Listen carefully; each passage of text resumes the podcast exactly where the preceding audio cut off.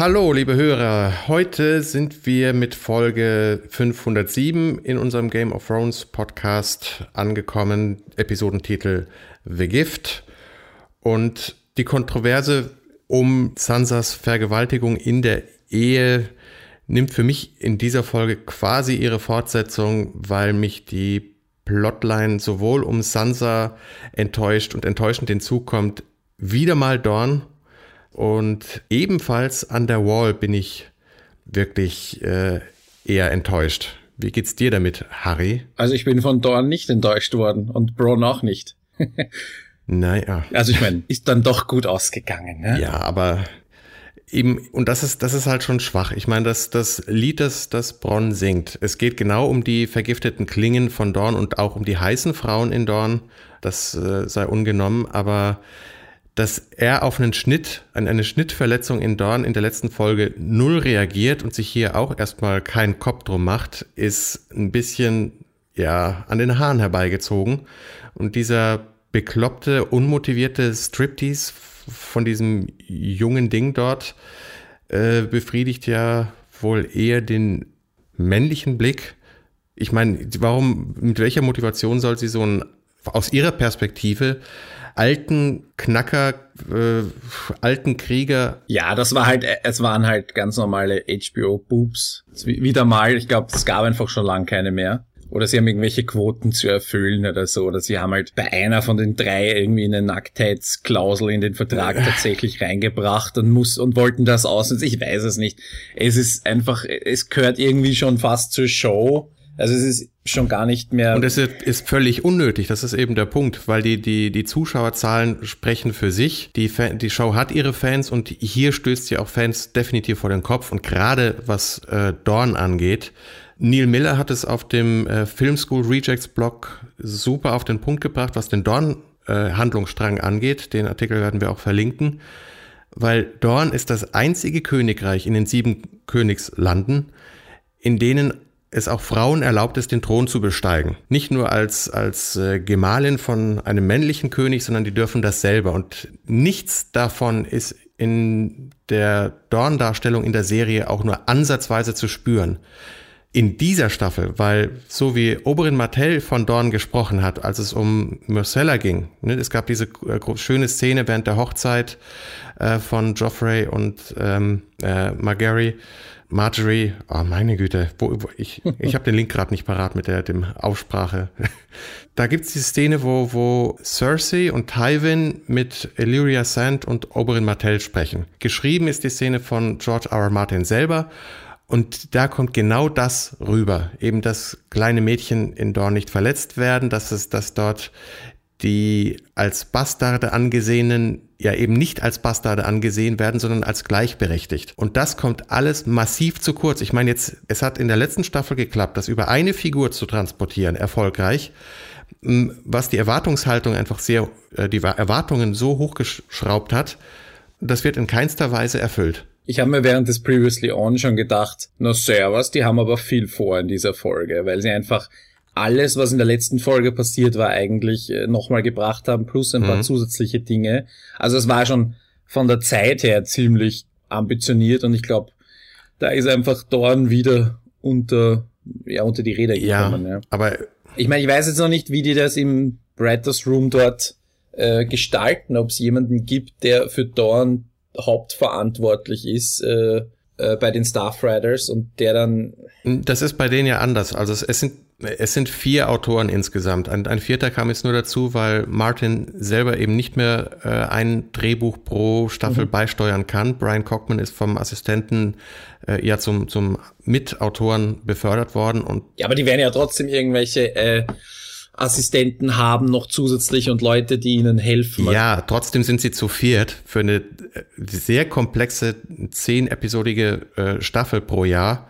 Und ich glaube, langsam, dass es sich um vielleicht Ermüdungserscheinungen handelt, weil einerseits haben sie sehr brillante Szenen, die sie zusammenkriegen und andere, wo, wo man sich mit die Hand vor den Kopf schlägt. Das ist wirklich Facepalm-Momente äh, ohne Ende. Und Dorn klappt halt wirklich für mich in keinster Weise bisher. Ich, ich hoffe, habe immer noch Hoffnungen auf äh, Dorian Martell, dass der die Sache endlich vielleicht rausreißt. Ich weiß nicht, ob die Sand Snakes so eine gute Idee waren, ob Ariane Martell nicht die bessere Wahl äh, aus den Büchern gewesen wäre, die in den Büchern nämlich den Plan hatte, Myrcella, die die ältere, also älter als Tommen ist, in Dorn zur Königin zu krönen, was nach dornischem Recht halt funktioniert, mhm. was natürlich den gleichen Konflikt zwischen oder den, den Konflikt zwischen den Lannisters oder der Krone und Dorn forciert hätte. Da würde es um was gehen und nicht einfach zu sagen, hey, wir haben hier eine Geisel und die können wir platt machen und dann gibt's hier endlich den Krieg, den wir uns alle wünschen. So kommen die als plump und doof rüber, was und dabei ist es eigentlich das äh, gesellschaftlich fortschrittlichste Land in den ganz in ganz Westeros. Und davon spürt man nichts. Und jetzt, ich meine, bis jetzt habe ich auf die Zähne gebissen. Ab Folge 7 bin ich wirklich vergiftet. Und also die, die, die schleichende Vergiftung, die schon mit ein paar Folgen vorher angefangen hat, zeigt jetzt ihre Symptome und ich bin echt stinkesauer. Okay. Ich, ja. Äh, du hast halt auch äh, noch Zusatzwissen, das dich noch zusätzlich enttäuschen kann, weil natürlich äh, weißt, wie Dawn in den Büchern präsentiert wird und das ist natürlich mhm. dann vielleicht so ein klassisches Beispiel von, wo Film oft die Buchleser enttäuscht, ja, generell. Oberyn Martell hat alles richtig gemacht, so eine klasse Performance hingelegt, es war super geschrieben, und da hat doch alles gestimmt. Also naja, ist wirklich traurig. Noch trauriger macht mich, glaube ich, die nächste beinahe Vergewaltigung von Gilly an der Mauer in Castle Black. Als hätten wir das nicht auch schon zur Genüge gehabt. Es hätte es nicht gebraucht, um ja die Charakterentwicklung von Sams ersten Mal äh, heraufzubeschwören als versuchter und wieder gescheiterter Retter, ich meine, das hatten wir alle schon. In seiner Verzweiflung hat er, sich ja auch diesem White Walker in den Weg gestellt. Das muss man nicht nochmal erzählen. Bei der Schlacht um Castle Black, als die Wildlinge angegriffen haben, hat er sich auch schützend um Gilly gekümmert. Warum denn schon wieder das verdammt nochmal gleiche äh, Modell? Und das bei Gilly, die ihr Leben lang schon äh, von Craster in Crusters Keep vergewaltigt worden ist und das hinter sich hat und ihnen fällt nichts anderes ein als schon wieder dieses beschissene Plot-Device. Ich meine, bitte. Ja, ich hab das, was dann zwischen den beiden passiert ist, war mir eigentlich egal. Mir ging's, also mir war wichtig, oder ich habe als wichtig herausgefunden, dass einfach dieses, äh, dadurch, dass der Meister ja auch verstorben ist, weil ich ein bisschen traurig war eigentlich. Und der erste natürliche Tod in der Serie. ja, aus Altersgründen. Und ausgerechnet ein Targaryen. Ne? Für mich war wichtig, dass es gezeigt wird, dass äh, Sam seine einzigen Verbündeten verliert, weil er seine seine Freunde und das ist nicht nur John, sondern auch dieser eine andere, der von Anfang an schon dabei ist. Glorious Ed. Und mhm. äh, dass, dass seine, dass der, dass die weg sind, die sind weggeritten und Aemon ist, äh, der noch die jetzt körperlich nicht in der Lage war, ihn zu beschützen, aber zumindest noch Macht seines Amtes ist auch weg und jetzt ist äh, Sam eigentlich alleine und jetzt kommt in der Night's Watch das durch, was die alle eigentlich sind. Sie sind Vergewaltiger und Mörder und, und äh, Triebtäter aller Art, wenn du so willst. Und das ist, jetzt bricht das halt wieder zusammen. Also hier, das ordnende Element ist weg. Die Night's Watch, die eigentlich die First Line of Defense gegen die eigentliche Bedrohung sein sollte, ist äh, immer kurz vorm Implodieren. Und jetzt mhm. ist wieder die, die Sache, John hat sehr weit getrieben mit seinem Plan. Das heißt, was passiert eventuell im Staffelfinale? Wie wird die Night's Watch mit den Wildlings umgehen? Werden die vielleicht irgendwelche Massaker anrichten wollen und dann äh, wird die ganze Night's Watch ausradiert von den Wildlings und die Wildlings sind die neue Night's Watch oder was auch immer. Also auf sowas steuert das hin und das war halt ein Moment, der da irgendwie also Sam ist der letzte Element der, der Ehre und des, des Verstandes und der logischen Handlung und die anderen sind alle ja, ja. Triebtäter kurz vorm Tier und aus denen, die sollen irgendwie die The Realm of Man oder so verteidigen. Ähm, ja. Naja. Für das war es für mich, was das ausgesagt hat. Der Rest, ich meine, Sam hat eh schon gerechtfertigt, dass das Ganze mit dem Sex eigentlich eh wurscht ist. Das hat er schon vor vielen Folgen quasi legal vom Teller gewischt. Und deswegen, ja, es muss halt in jeder Fantasy-Geschichte irgendeinen Deppen geben, der halt nicht durch Skills auffällt, sondern halt durch dumme Heroik und dafür auch oft belohnt wird. Und bei Harry Potter wurde er halt mit Punkten belohnt und in Game of Thrones wird er halt mit Sex belohnt. Ja, aber warum, warum überhaupt dieses Belohnungsmoment? In den Büchern war es, wenn ich mich richtig erinnere, eher eben so ein, so ein mm, Mitleidsmoment, nachdem äh, Aemon gestorben ist, was halt nicht an der Mauer war, sondern woanders. Und da war das halt nicht möglich. Es war einfach, äh, hat die, die Nähe dieser beiden Figuren zueinander, ich meine, die ja längst etabliert ist, einfach nur nochmal unterstrichen und hat keine Motivation gebraucht von außen. Und wenn sie schon unbedingt eine Motivation von außen brauchen, warum unterstreichen sie denn nicht den Hass der, der, der Night's Watch auf die Wildlinge? Und dann geht es eben nicht um Sex, sondern darum, Gilly umzubringen, weil sie von der falschen Seite der Mauer ist. Und ihren Nachwuchs ebenfalls. Das wäre eine stärkere Motivation gewesen, würde sich besser einordnen in die, die, ja, aufgestaute Wut dieser Seiten aufeinander Himmel noch eins. Es ist einfach nervig, dass so, dass sich das wiederholt. Das macht mir die schönen Szenen äh, von so einer Folge wie dieser kaputt. Ich meine, die hat es auch gegeben, da kommen wir ja auch noch zu. Aber sowas ist dann für mich derart zwiespältig, dass ich mir denke, Himmel, Arsch und Sphären, das kann doch nicht angehen, dass ihr hier, was weiß ich, das ist das das Montagsdrehbuch oder die Montagsszene, die äh, einer der dies äh, hier verhauen hat ich kann es mir einfach nicht erklären, wie das zustande kommt. Ja, aber war das nicht so ein klassischer Fall auch von, ja, das Publikum will das oder das Publikum erwartet das oder so und das hat die Show nicht nötig. Okay, wir lösen das halt einfach ein und damit hat sich's erledigt und gut ist. Und vielleicht kommt ja irgendwas. Ich meine, wie gesagt, als Nicht-Buchleser sage ich, wird Sam dafür bestraft? Oder ich meine, Gutes haben wir ja gesehen, wird oder ihm, passiert mhm. etwas Gutes und es wird, er wird dafür vielleicht bestraft demnächst. Schauen wir mal. Also ich meine, das ist ja auch noch im Raum. Nun ja, er soll keinen Nachwuchs zeugen und keine, äh, keine Frau nehmen. Insofern äh, passt das. Und dass die Night's Watch schon immer fremd geht in den, den umliegenden Dörfern und sich das ja auch als Wirtschaftszweig dort etabliert hat, äh, da wird ja auch kein Hehl draus gemacht. Wichtig ist, dass sie zurück an die Mauer kommen, um den Kopf auf den Schultern zu behalten. Vergewaltigung als Plot-Device einzusetzen, ist einfach schwach. Und wie sich jetzt in der Sansa-Episode in Winterfell rausstellt, war das in der letzten Folge eben genau das weil sich der Konflikt um Fion und, und oder Reek dreht. Und das ist der einzige Punkt. Also das ist das, was sie eigentlich erzählen wollen, was mehr interessiert als die, das, was als Dark Sansa durchs Internet geistert oder dass, dass Sansa eben auch zum Player wird, nachdem sich mein, wie lange in der Obhut von Littlefinger war und wieder nur zaghaft ähm, versucht, auch zu manipulieren und mitzuspielen ist wirklich schwach. Ja, es war einfach, es war genau das, was ich gesagt habe. Äh, wenn Sansa in einer harmonischen Ehe leben würde, bräuchte sie nicht um Hilfe rufen und Brienne hätte nichts zu tun. Brienne, wir wissen jetzt, oder das wurde für mich zumindest deutlich, dass es Bri tatsächlich Brienne war, die das Kerzensymbol vereinbart hat, die den ganzen Tag an der Frischluft steht und äh, trotzdem gesund bleibt. ja, ich sage ja, normale Grippe gibt's dort gar nicht, ja. Äh, außer mhm. bei den, außer in der Armee von Stannis, ne, jetzt plötzlich. Ja. Aber anderer Punkt. Aber ich, ich möchte, Entschuldigung, aber ich möchte da direkt reingrätschen, weil von glücklicher Ehe, das hatten wir, hatte ich ja letztes Jahr, letztes, letzte, letzte Folge auch schon dementiert. Ich meine, wie es geht, hat Margery ja schon bei Joffrey gezeigt, dass man selbst ein Monster manipulieren kann, wenn man sich geschickt anstellt. Und genau das, auf diese Art von Manipulation hat Littlefinger ja angespielt. Du weißt, wie du ihn manipulieren kannst. Du kannst ihn um den Finger wickeln. Und das geht mit Sexualität. Das macht, äh, und es ist nicht die einzige Figur. Es gibt ja schon Figuren in Game of Thrones, die genau das machen.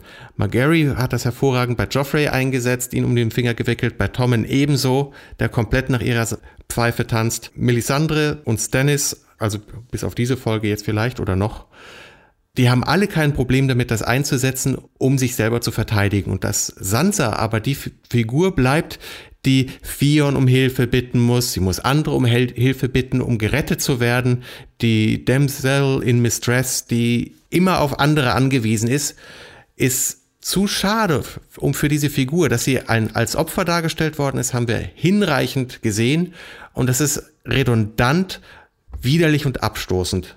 Das nervt einfach nur noch. Ja, aber für, wie gesagt, für mich war das, war das komplett logisch, dass sie ist eingesperrt, sie sagt das auch, sie ist in, sie ist, darf ja gar nicht raus aus dem Zimmer. Der einzige Kontakt, den sie hat, außer den nächtlichen Vergewaltigungen, sind mit äh, Theon, der ihr das Essen mhm. bringt. Jetzt muss sie dem Mörder ihrer Brüder, oder dem vermeintlichen Mörder ihrer Brüder, da muss sie diesen Schritt aus sich herausmachen über ihren eigenen Ekel, den sie in der Folge vorher gezeigt hat, muss das einzige Device, das sie hat, die Kerze im Fenster einsetzen, um irgendjemanden um Hilfe zu bitten, weil sie kann niemand anderen um Hilfe bitten. Sie hat niemanden. Diese alte Frau, die mal mit ihr geredet hat, ist nicht in Kontakt mit ihr. Sie hat niemanden. Das ist Quatsch. Ich meine, die alte Frau, die weiß, die, ich war ihre Zofe oder hat sich um sie gekümmert. Und jetzt ist, ich meine, es sind Wochen vergangen oder mindestens mehrere Tage. Und es soll niemandem aufgefallen sein, dass Sansa ab jetzt eingesperrt ist, dass ich, äh, dass keine Frauen mehr vorgelassen werden, um sie zum Beispiel zu baden oder um sie zu versorgen. Niemand, sondern eben nur Reek. Und jetzt könnte auch Sansa auf die Idee kommen, ich meine, wenn es denen da draußen auffällt, ich weiß es sowieso, wie kriege ich diese Kerzennachricht über anders vermittelt als direkt jetzt ausgerechnet Fion als vertrauenswürdigste Figur, an die sie sich wenden kann. Als einzige, gar nicht die ja, vertrauenswürdigste, als einzige. Ja. Sie, ist, sie Wachen hat sie, sie wird von Wachen zurück in, ins Zimmer begleitet, also ist es nicht absurd anzunehmen, dass Wachen vor ihrer Tür stehen. Und wenn es nur eine Tür gibt, dann und sie in irgendeinem hohen Gebäude ist, dann kann eine alte Frau nicht einfach Kontakt mit Also ich habe fünf Minuten überlegt und mir kam der Gedanke, als Sansa würde ich jeden Tag Kerzen aus dem Fenster schmeißen. Weil das würde die alte zum Beispiel auch mitkriegen. Oder ich muss, Reek muss sich jeden Tag drum kümmern, neue Kerzen zu besorgen. Und irgendwann würde es auch bei diesen, dieser alten Dame Klick machen, wenn so viel der Kerzenbedarf in diesem einen Zimmer so rapide ansteigt, dass das womöglich was genau mit dem Vorschlag, den sie ja hintransportiert hat, äh, zu tun hat und Hilfe gerufen werden muss, weil sie es nicht anders kann. Ich meine, die können doch eins und eins zusammenzählen. Okay, wenn du mir einen einzigen Film oder eine einzige Serienepisode von der gesamten Filmgeschichte seit 1896 nennen kannst, wo das jemals vorgekommen ist, dass jemand einen super genialen, nicht cineastisch tollen Weg gewählt hat, dann sag's mir also jetzt. Ich, Ansonsten schweige für immer, weil ich glaube nicht, dass es das gibt. Weil ich meine, ja, das klingt super genial und wenn wir, was auch immer, in welcher Epoche sowas spielen würde, gäbe es dann wieder andere Möglichkeiten und so weiter. Ja, der Plot hätte genauso auflegen können. Ich meine, die aus dem Fenster geschmissenen Kerzen hätte auch dann äh, Ramsay finden können oder Miranda.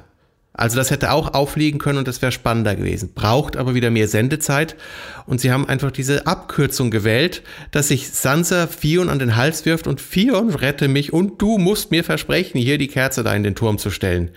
Aber das ist doch die viel bessere Dynamik zwischen dem, dem Brudermörder und der Schwester, der, der eigen, also ja, zwischen fast Geschwistern, die beiden sind ja fast ja. Geschwister. Er ist der Mörder ihrer echten Geschwister. Also aus ihrer Sicht. Also sie, für ja. sie ist es, ja, für sie ist es.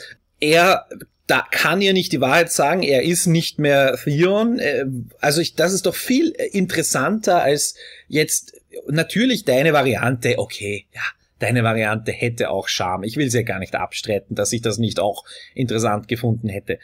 Aber ich meine, was passiert eigentlich? Theon, es wird so inszeniert, als würde Theon sich auf den Weg in den Turm machen. Und dann habe ich nicht gecheckt, geht er zu mhm. Ramsey oder sitzt Ramsey im Turm? Ja. Das habe ich nämlich nicht gecheckt. Nee, Ramsey sitzt in einem anderen Turm, weil es gibt diesen äh, Gegenschuss. Theon guckt zu dem, äh, diesem alten Turm eben hoch, dann gibt's den Gegenschuss aus dieser, diesem alten Turm runter, wie er über den Hof geht. Und woanders hingeht, oder was? Und dann sieht man ihn im Treppenhaus. Also es ist clever gelöst, okay. um eben genau diese Überraschung ja, zu fabrizieren. Und das gelingt ihnen ja. Es wäre mehr drin gewesen und es ist auch, ich finde es okay, absolut okay, dass Sansa den Konflikt mit Ramsay über Fion Reek austrägt. Wenn das, das die Erzählung sein soll, dann hätte ich das mit der Kerze weggelassen. Also, und dann, dann würde man auch wieder Sendezeit sparen. Aber mein wichtigster Pro Protagonist in dem Ganzen ist immer noch Brienne. Äh, Brienne ist diejenige, die ihr jetzt helfen kann. Es, Stannis, äh, wir sehen gerade irgendwie bei Stannis haut's auch nicht irgendwie hin. Das war noch irgendwie so eine Art Perspektive. Warte darauf, dass die Armee daherkommt. Jetzt ist es Winter. also jetzt ist es besonders kalt und mhm. die Armee von Stannis ist nicht so geeignet und es schaut wirklich schlecht aus, äh, dass aus dieser Warte irgendwas daherkommt. Und ich habe ja letzte Woche auch ein bisschen über die Gender-Perspektive argumentiert und gesagt, es hätte viel mehr Poetik, wenn eine Frau Sansa rächen ja. würde. Und ich habe jetzt diese Woche, anstatt Song Contest zu schauen, die zweite die dritte Staffel aufgeholt und habe ganz genau hingeschaut, was Brienne alles getan hat. Und es gibt, ich möchte das jetzt gar nicht in die Breite äh, ausführ mhm. äh, ausführlich darlegen, aber es gibt zum Beispiel konkrete Szenen, wo das mit Brienne absolut passen würde, dass sie eben als, als Frau und äh, gegen Gewalt an Frauen sehr wohl was Extremes mhm. hat und das für sie eine absolute Handlungsaufforderung ist. Und Brienne hat nichts zu tun im Moment. Sie wartet. Sie hat nichts zu tun. Aus dramaturgischer Sicht mhm. ist die, war die Vergewaltigung von Sansa ein Call to Action für Brienne. Sie weiß es nur noch nicht. Und dabei bleibe ich. Ich äh, hab, hab mhm. diese Meinung hat sich bei mir nur verstärkt. Das heißt, viele haben ja argumentiert, für Ramsey, Reek und Sansa hat das absolut null Relevanz. Weil Reek schon genug gelitten hat, das habe ich jetzt alles auch noch einmal ja. gesehen, was der tatsächlich alles durchgemacht hat. Sansa habe ich auch alles gesehen, wie sie gequält wurde von Joffrey und so weiter und so weiter.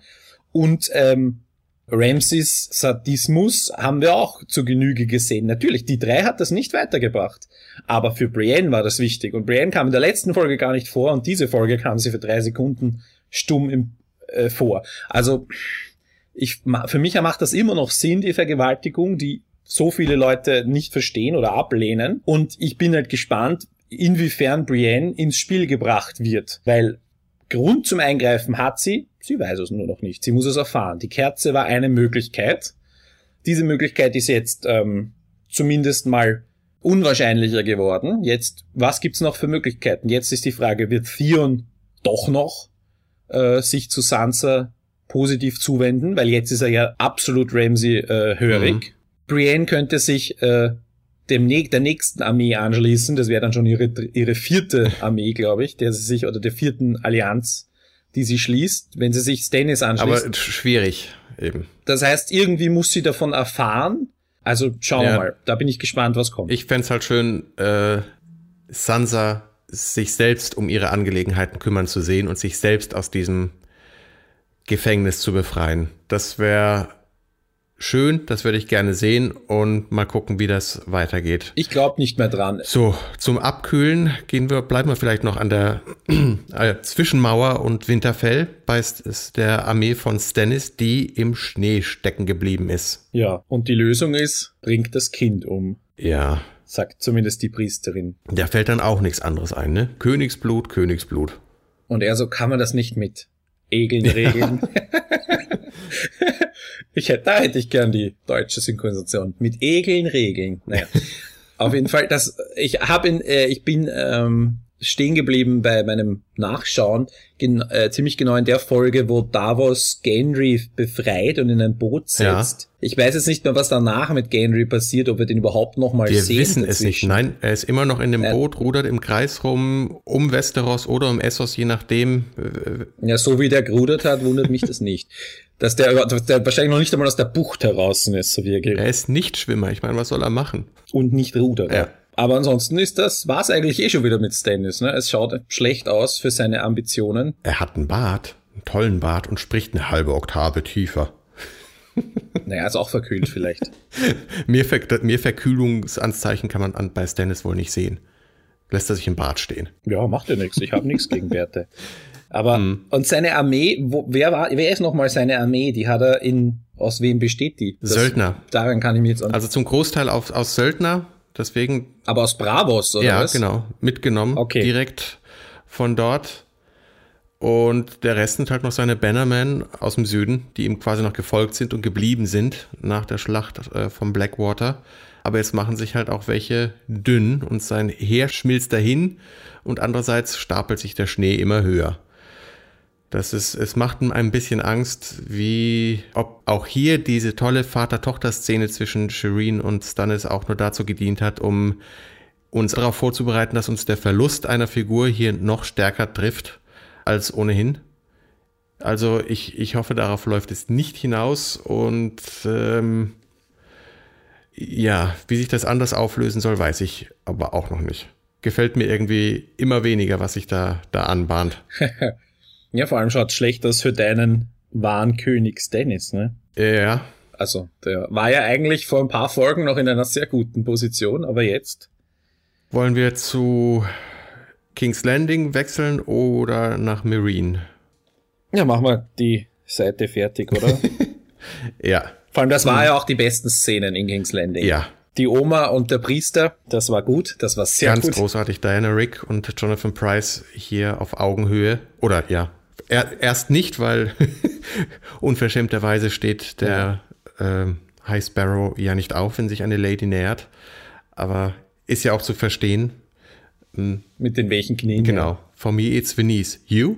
Hips. Was putzt er dann die, was putzt er dann die Stiegen selber, ja. wenn er wehe Knie hat? Das kann er der Lenzel auch machen. Naja, der ist noch gesund und jung. Mhm. Aber starke Szene, auch mit dem Eimer. Und wie Jonathan Price mit diesem Eimer abgeht, brillant. Ich hab's, ich meine, ich liebe diesen Schauspieler und mit Diana Rick zusammen. Also die, die, die alten Darsteller hatten in dieser Folge wirklich äh, die schönsten Szenen. Ob Aemon oder die beiden, das hatte wirklich Stil und Klasse. Außer Sir Alistair. Aliston, Alistair, der war wieder mal eine Grätze. Ja. der hat, der hat nur die Funktion, immer zu sagen, äh, ein, ja, der hat irgendwie die Funktion, uns daran zu erinnern, was mm. Jon Snow alles schlecht macht oder so. Ja. Also es ist jetzt, und dann den, äh, zu Sam war er auch so, kaum war das Feuer angezündet, war er auch schon wieder garstig. Mm. Naja. Und Jon Snow bringt es ja schön diplomatisch auf den Punkt und so, ja, vielen Dank für die Ehre, Ehrlichkeit. Ja, also die, die The Queen of Thorns heißt sie doch, oder? Die Oma? Äh, Olena, äh, Möchte ich immer so disrespektvoll Oma sagen. Olena Tyrell, genau. Äh, Olena Tyrell mhm. äh, möchte so weiterhin ihre Enkelkinder befreien, aber der High Sparrow ist da nicht sehr kooperativ und weiß dagegen zu argumentieren. Und dann kommt das nächste Gift daher.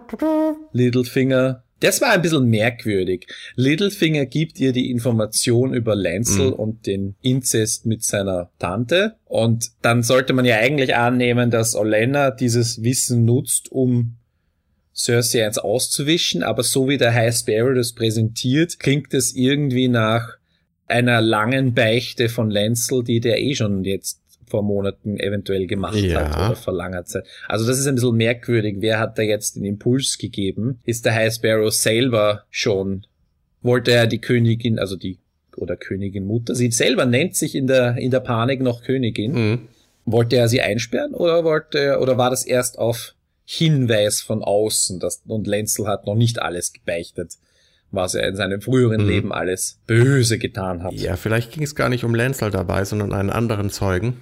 Und da kommen wir erst noch darauf zurück, weil ähm, Lancel muss sich diesen Sparrows ja schon früher angeschlossen haben, als er in der ersten oder der zweiten Folge sich Cersei wieder vorstellt und man ihn erst gar nicht wiedererkennt mit diesen kurzen Haaren und so barfüßig. Ja, da war er schon dabei. Genau. Ja. Und da er hat er ihr auch schon gesagt, wo sie halt sich von ihrem Rotweinglas hat ablenken lassen, wie überhaupt so gerne. Äh, und Sansa von einem Korkenzieher, wenn ich mich, wenn ich richtig geguckt habe. Aber das sei mal dahingestellt, ob sich jetzt Sansa auch dem Rotwein zuwendet. Jedenfalls hat Cersei da nicht zugehört. Oder was sie sonst mit dem Korkenzieher macht. Ja. Und hätte sie da etwas aufmerksamer zugehört, hätte sie auf den, ja, vielleicht auf die Idee kommen können, dass er vielleicht schon was gebeichtet hat, was er gefälligst besser für sich hätte behalten sollen. Also gut möglich, dass der High Sparrow schon viel länger darüber Bescheid weiß. Es kann auch sein, dass, dass er auf diese Weise Olenna deckt, die ihm den Zeugen zugeführt hat, genauso wie er den anderen Zeugen, ähm, ja, wie er da dort verdeckt hat, dass die Information von Cersei kam. Auf jeden Fall ist er trotz allem ziemlich unbestechlich in seiner. Aber er, er argumentiert ja sehr mit der Reinheit des Glaubens. Das war übrigens auch ein hervorragender Monolog. Ja. Mit dieser Krypta da unten mit dem Steinaltar. Und Cersei war ja zuerst noch bei Marjorie. Mhm äh, oder du musst jetzt nicht überlegen, wie man sie ausspricht. Du kannst M. Prisoner 24601 oder so sagen. Okay. Aber ja, und jetzt trottet sie in der Zelle daneben. Wahrscheinlich. Mhm. Wer sind das, die Silent Sisters gewesen? Sind nee. die bei dem gleichen Orden oder waren das jetzt andere Schwestern? Septas, weil die reden. Ach so, aber sie haben nichts gesagt in der Szene. Deswegen hat mich das kurz irritiert, weil Cersei droht ihnen ja noch ein bisschen lächerlich irgendwie. Nee, die. My face will be the last you see before you die. Ja, oder genau. so ähnlich. Ja, ich glaube, die eine, die erste, an der sie abprallt, wenn sie versucht, dran vorbeizugehen, die hat, glaube ich, was gesagt sogar. Okay, Oder nein, wie auch immer. wichtig. Aber auf jeden Fall es sind andere Schwestern als die. Septas. Aber Entschuldigung. Ähm, ich fand es super, wie, wie Le- Lena Headey das gespielt hat, als ähm, der High Sparrow den Zeugen reinruft und man sieht nur ihre Augäpfel, so, ne, wenn sie so nach links guckt, so panisch, auch wie sie geschluckt hat, war ein sehr starkes Spiel wieder von ihr.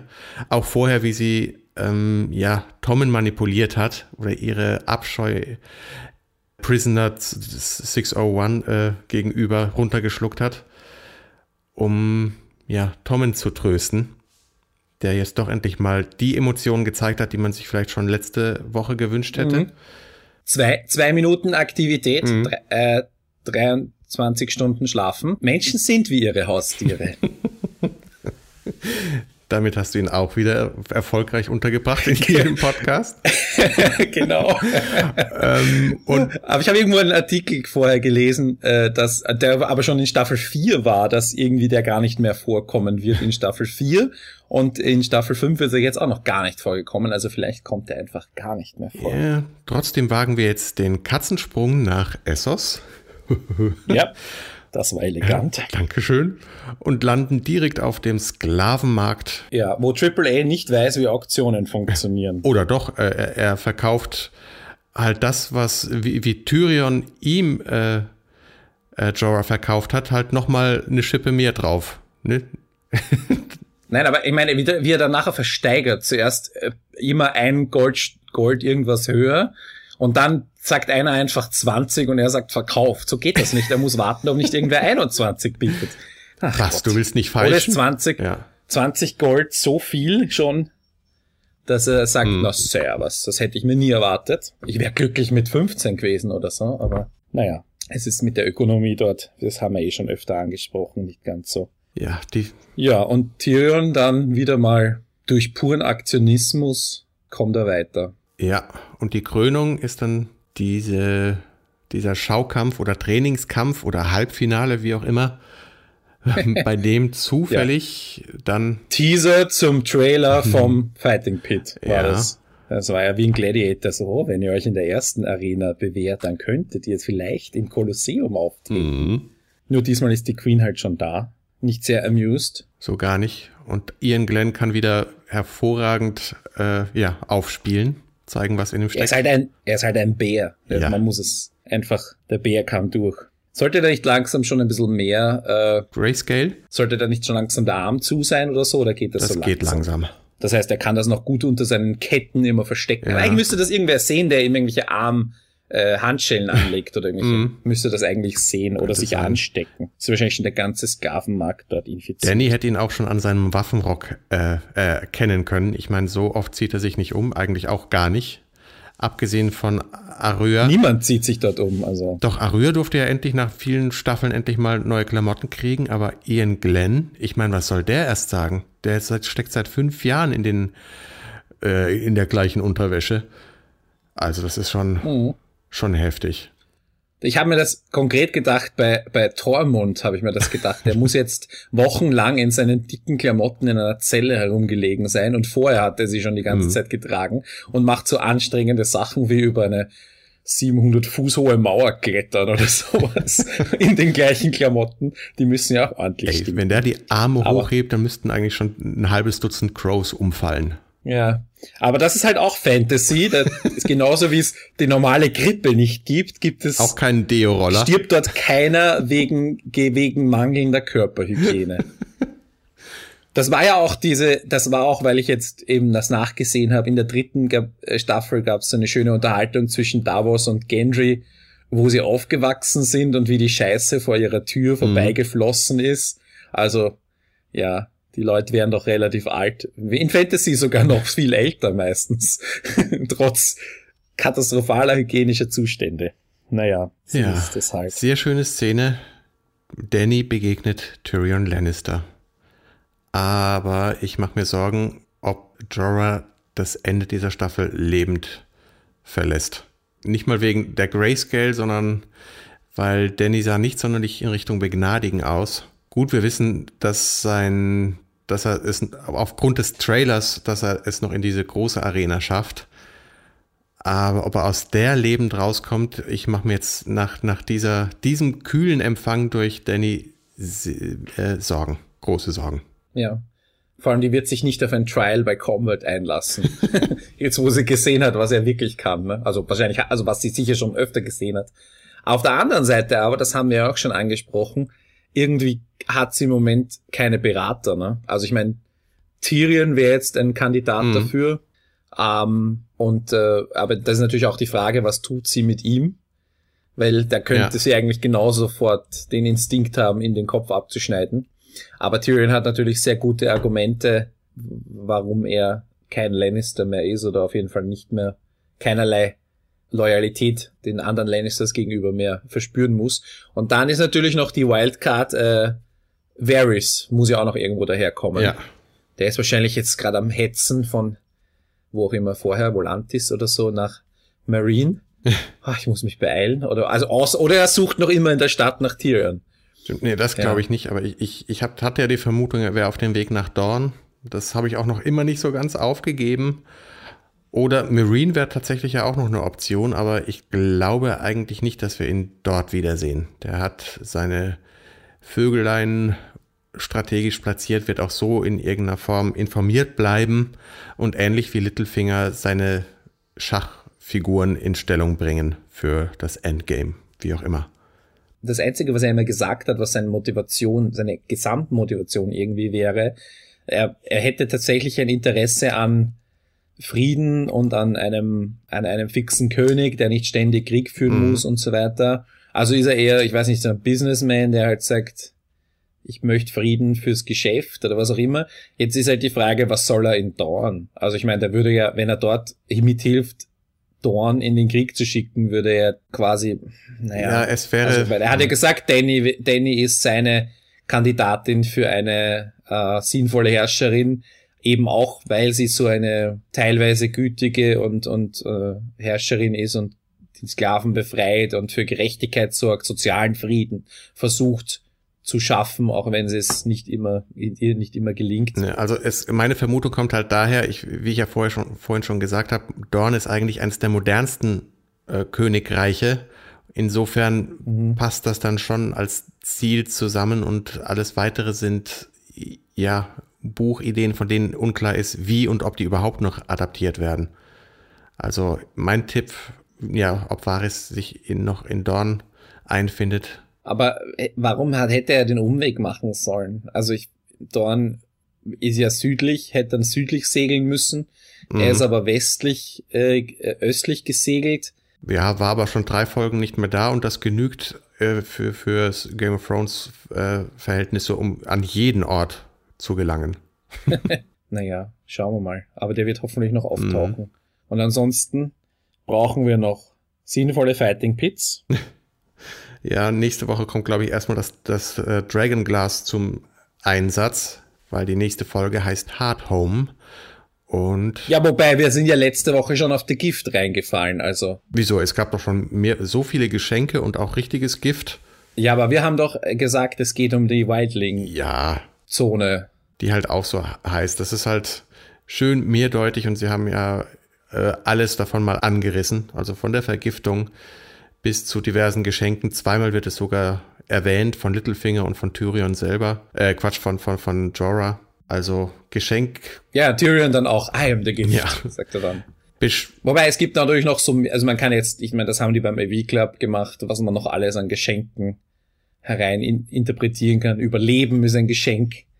Dragon Glass hm. von Sam ist ein Geschenk. Also man kann viele Geschenke rein interpretieren, wenn man will natürlich auch für uns Deutschsprechende hat natürlich das Gift als Poison auch noch eine Bedeutung in der Episode, mhm. kommt auch noch vor.